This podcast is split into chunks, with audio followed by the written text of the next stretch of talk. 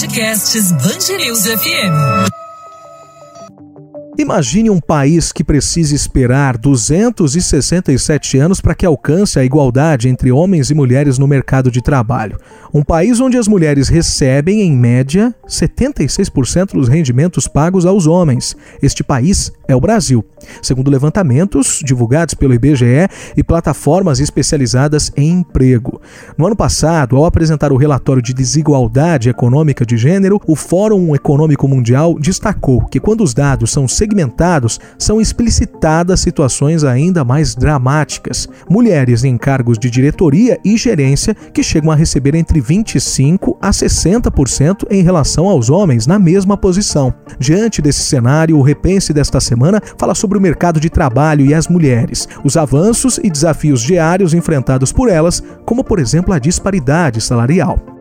Para isso, eu converso com três professores especialistas em estudos de gênero: a socióloga e professora da Escola de Direito e Ciências Sociais da Universidade Positivo, Violeta Caldeira, a doutora em psicologia Graziele Tagliamento e a pesquisadora do Núcleo de Estudos de Gênero da Universidade Federal do Paraná, Sônia Schwendler. Eu sou Leonardo Gomes e já estamos no ar.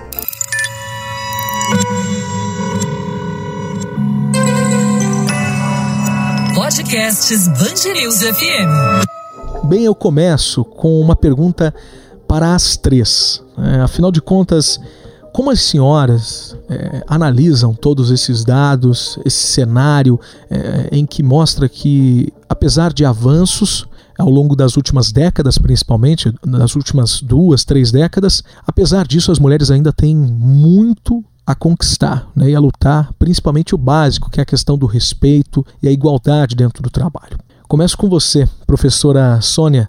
Afinal de contas, como nós estamos? Pensasse nesse, nesse momento, em 2021, né? É 2020, é, é no século 21, né? É no ano de 2022, né?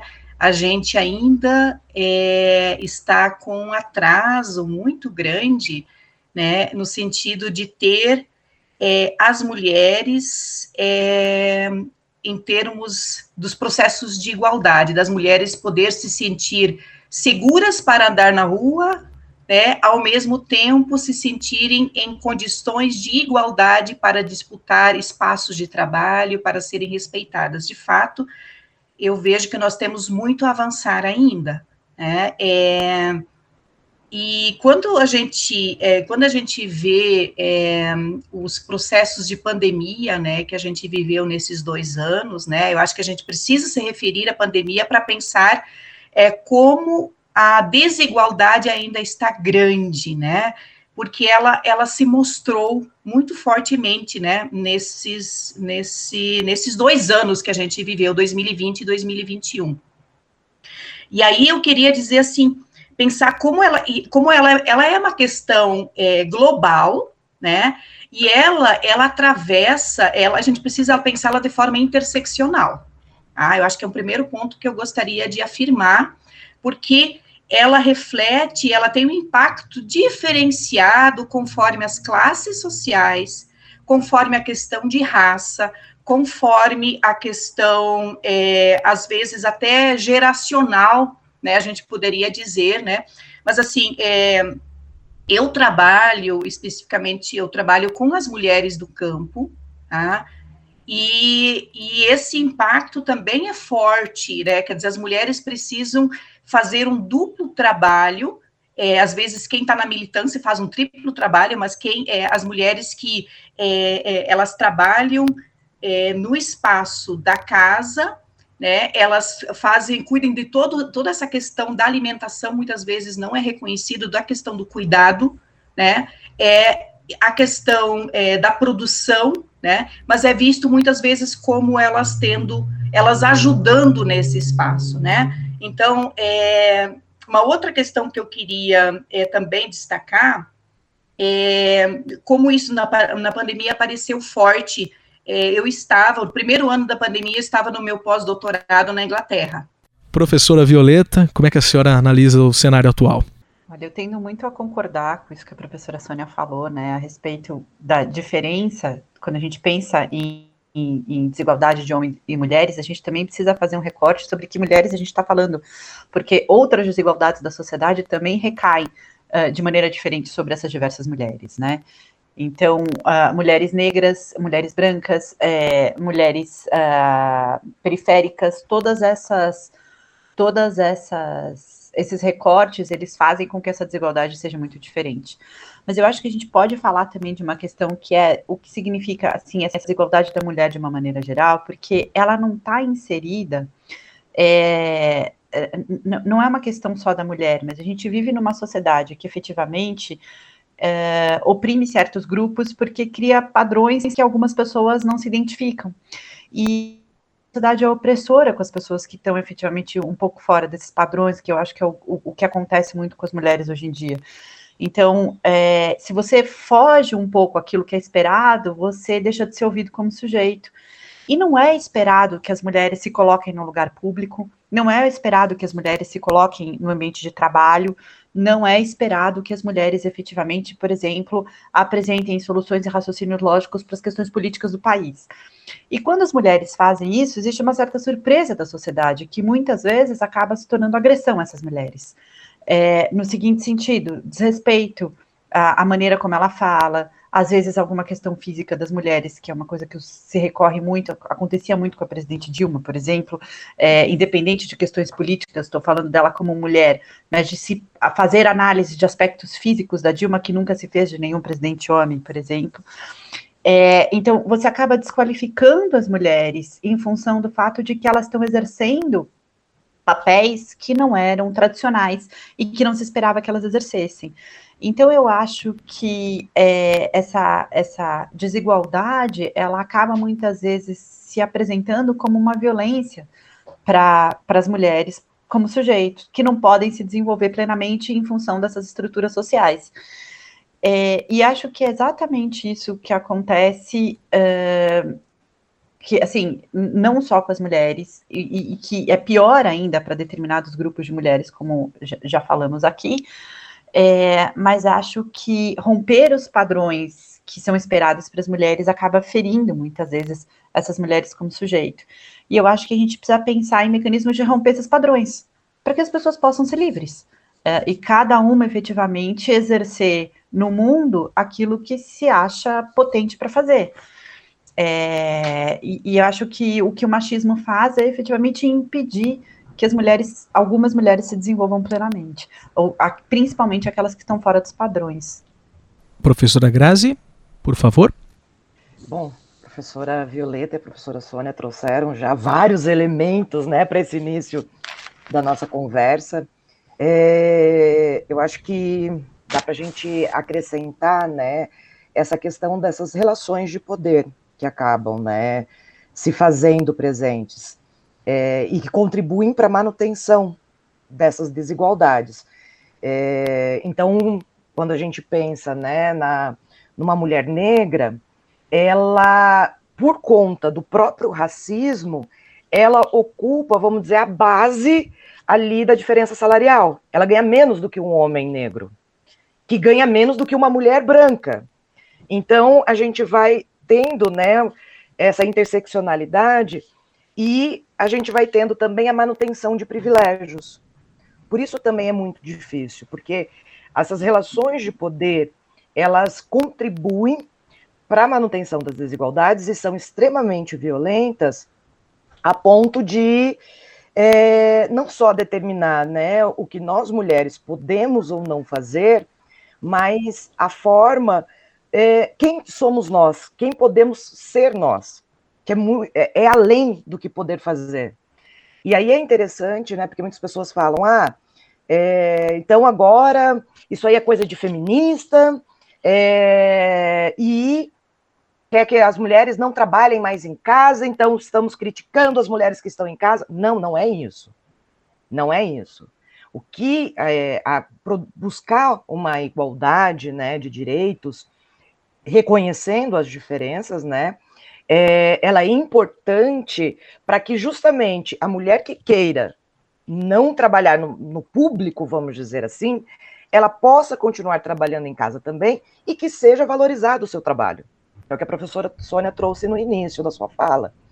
Então, é, é justamente romper né, com é, esses determinismos, e se formos pensar, é, nós mulheres ocupamos há séculos o mercado de trabalho. Porque muitas vezes né, a gente fica muito presa a, a uma noção né, do feminismo branco, onde se te, parece que se teve uma luta né, apenas para trabalhar lá pela década de 60.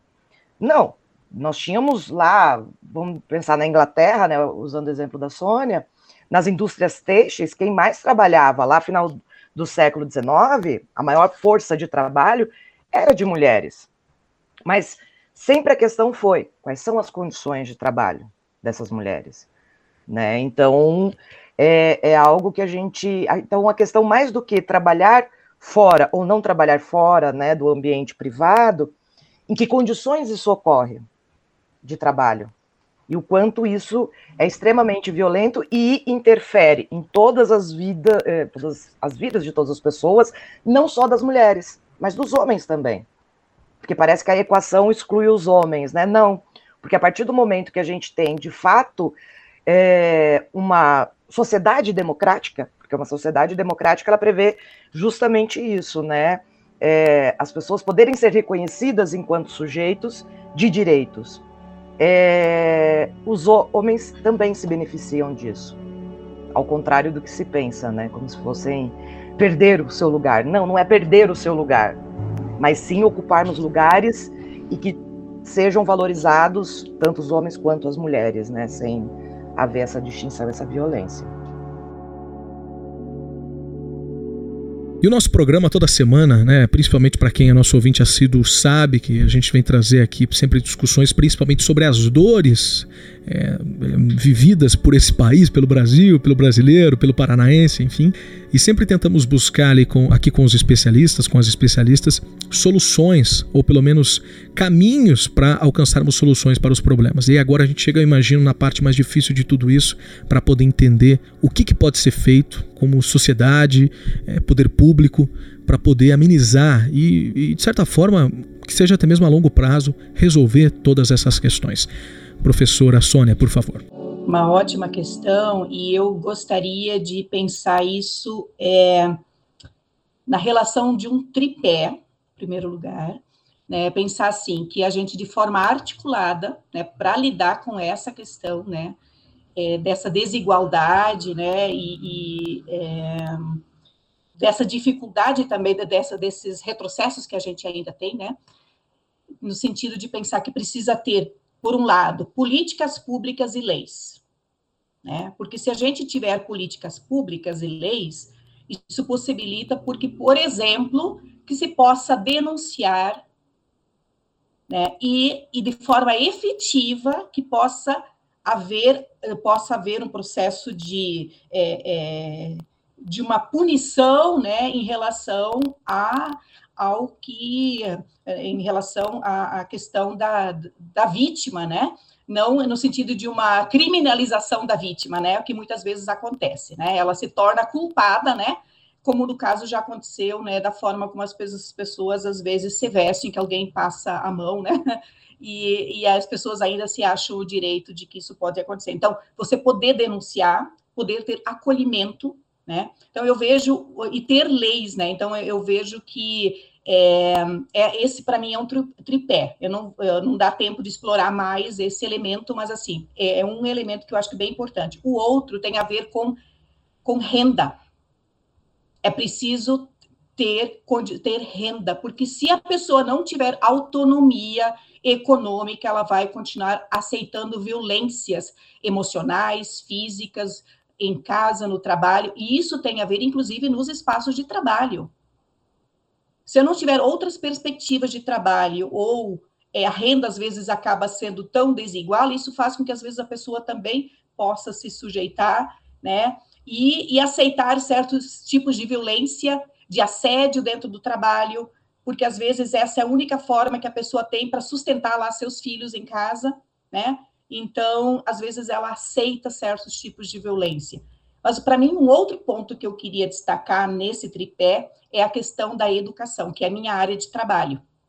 a, na verdade, eu acho que é um pouco a nossa, né? Porque sendo acadêmicas a gente trabalha com a educação, mas enquanto também enquanto especialista na área da educação, é, eu vejo que é preciso trabalhar esse processo de, de uma conscientização de gênero com as mulheres e com a sociedade.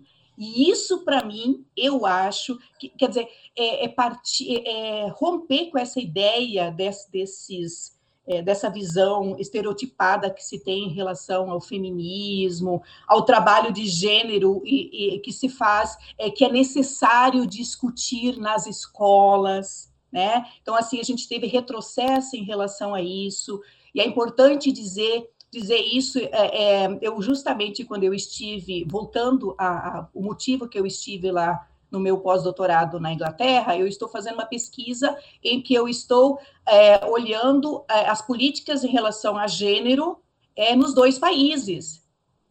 E, e justamente é, lá foi aprovada uma lei de obrigatoriedade de que essa discussão deva ser feita no sentido da igualdade desde em todos os anos da educação básica. A gente está falando em escola, em educação, a gente está falando do ser humano. Ser humano são relações, seja no trabalho, seja em casa, onde for, é relações de respeito. Isso a gente constrói com o processo de educação. E nós temos responsabilidade de fazer isso é, educando a sociedade de uma forma geral e educando também nos espaços as crianças, os jovens, quando eles estão nos espaços da escola. E quem faz isso? Quem está no espaço da escola? São os sujeitos que estão, os profissionais que estão lá, e precisa se trabalhar dentro disso. Né? Então, assim, era isso que eu queria dizer em relação a esse tripé. Eu, eu quis trabalhar um pouquinho mais esse último, né? Mas eu acho que os três precisam ser trabalhados. Perfeito. Professora Violeta, por favor. É, bom, eu acho que a professora Sônia falou uma coisa assim bastante importante, né? Esse tripé fundamental, as políticas públicas, a renda e a educação. Eu acho que com isso você realmente consegue ter uma, uma assim, melhora significativa, né? Agora, eu acho que tem uma outra questão que está relacionada ao próprio trabalho doméstico e a construção do que significa o papel do homem e das mulheres na nossa sociedade, que assim, Boa parte do trabalho, da possibilidade dos homens ascenderem na vida pública, ela se deu em função do fato de que as mulheres estavam cuidando da vida privada. Então, é, entender que para as mulheres poderem ascender na vida pública, esse cuidado precisa existir na vida privada, é uma coisa que eu acho que todos os homens podem fazer. Então, você está falando dessa questão de solução prática, quer dizer, entender que para você poder efetivamente estar tá ao lado de uma mulher livre, você precisa ajudar ela uh, a, a, a dividir com ela um trabalho que é dos dois, né? E que ela está fazendo muitas vezes sozinha, mas que deveria ser dividido. Então, é, acho que os homens podem pensar efetivamente em dividir com as mulheres é, os, os, as tarefas domésticas. Eu acho que isso é uma questão bastante importante. E acho que as empresas já também podem contribuir com isso, porque é muito comum, por exemplo, uma empresa, sei lá, minha filha está na escola, vão ligar para mim é, é, comum que a empresa entenda que eu tenha que sair porque ela está doente, mas não meu marido. Então, eu acho que muitas vezes, por exemplo, as empresas fazerem políticas de que os homens podem sair para acudir filhos, de que os homens podem sair de vez em quando do trabalho, também é uma coisa que pode contribuir muito para que as mulheres possam também, algumas vezes, uh, se dedicar mais à sua carreira e, e a outros sims. É, é claro que isso não significa que todas as mulheres tenham que fazer isso. Eu, eu acho muito importante isso é, que a professora Grazielli falou, porque assim, tem mulheres que vão optar pela vida doméstica e elas precisam ter o trabalho delas valorizado, e elas têm todo o direito de fazer isso. Agora, é importante que as mulheres que não optem por essa vida também tenham esse direito. Porque optar pela vida doméstica, a mulher basicamente já pode, inclusive isso se torna uma obrigação para ela, não um direito. É, então, eu acho que a questão de você efetivamente poder pensar em maneiras de ter esse trabalho mais dividido, inclusive as empresas tendo políticas de divisão do trabalho doméstico, acho que podem contribuir muito para as mulheres ascenderem também em outras esferas, que não seja só o trabalho doméstico. Eu não quero desvalorizar o trabalho doméstico com isso, mas eu quero dizer que as mulheres elas têm que ter a liberdade de poder se colocar na sociedade como sujeito uh, diverso e não simplesmente o sujeito do lar. Perfeito. Para a gente poder encerrar, por favor, professora Grazi, fazendo um gancho, né, do que a professora Violeta trouxe, é, eu acrescentaria a questão da licença paternidade, né, que é, é, é, é uma coisa assim, é nada, né? São cinco dias, eu acho, a licença paternidade. Então, como que esse homem vai se envolver nesse cuidado se ele tem cinco dias? E isso é uma política que as empresas, algumas raras, já têm feito como uma política dela, própria dela, né, aumentar a licença paternidade, igualar, tem empresas que já igualam o tempo da licença paternidade com o de licença maternidade, é, mas tem que ser uma, uma legislação, como a professora Sônia trouxe. Nós precisamos de políticas públicas, precisamos de lei, porque se depender né, do interesse, da vontade própria da empresa, não vamos ter isso. Né? Então a gente precisa da, de uma legislação que regulamente isso e, né, e de fato ocorra. É, bom, todos os itens né, que as professoras já trouxeram reforçam novamente a importância de se discutir gênero nos âmbitos, todos os âmbitos, e reforço isso porque o que a gente tem visto é, a, inclusive, a proibição e uma penalidade, uma criminalização de, de professoras e professores que discutam gênero em várias cidades do Brasil. Né? A gente tem leis municipais que trazem isso, e não se discutir gênero é justamente perpetuar a violência contra a mulher. Então, a gente precisa fazer isso. E aí, só para acrescentar um outro elemento que é muito importante, e nas empresas é algo que pode ocorrer, é formar grupos com homens para discutir gênero, discutir masculinidades com esses homens dentro das empresas. Porque muitas vezes a gente vai e foca nas mulheres, e é importante, é fundamental, mas é importante trabalhar com os homens também para essa desconstrução dessas masculinidades, né, que hegemônicas e que é, produzem, reproduzem essas desigualdades e mantêm a todo momento né, essas desigualdades, essas violências. Então, grupos reflexivos né, de gênero dentro das empresas, com os homens e nos mais diversos espaços. E onde isso ocorre, é assim, fantástico o resultado, inclusive com autores de violência, com homens autores de violência, que é algo que é previsto pela Lei Maria da Penha. Então, quando ocorre, e ocorre né, nessa perspectiva de gênero, de grupo reflexivo de gênero, cai lá embaixo a reincidência desses homens em cometerem violência. Então, é algo que eu acrescentaria também como algo a se fazer. Esse foi o sexto episódio do Repense Band News, que você já sabe, a partir de um assunto da semana, a gente promove conversas construtivas para fazer você pensar e repensar um pouco mais. Se você tem uma sugestão de assunto para os próximos programas, envia um e-mail para a gente, repensebandnews.fm.br. Até o próximo episódio.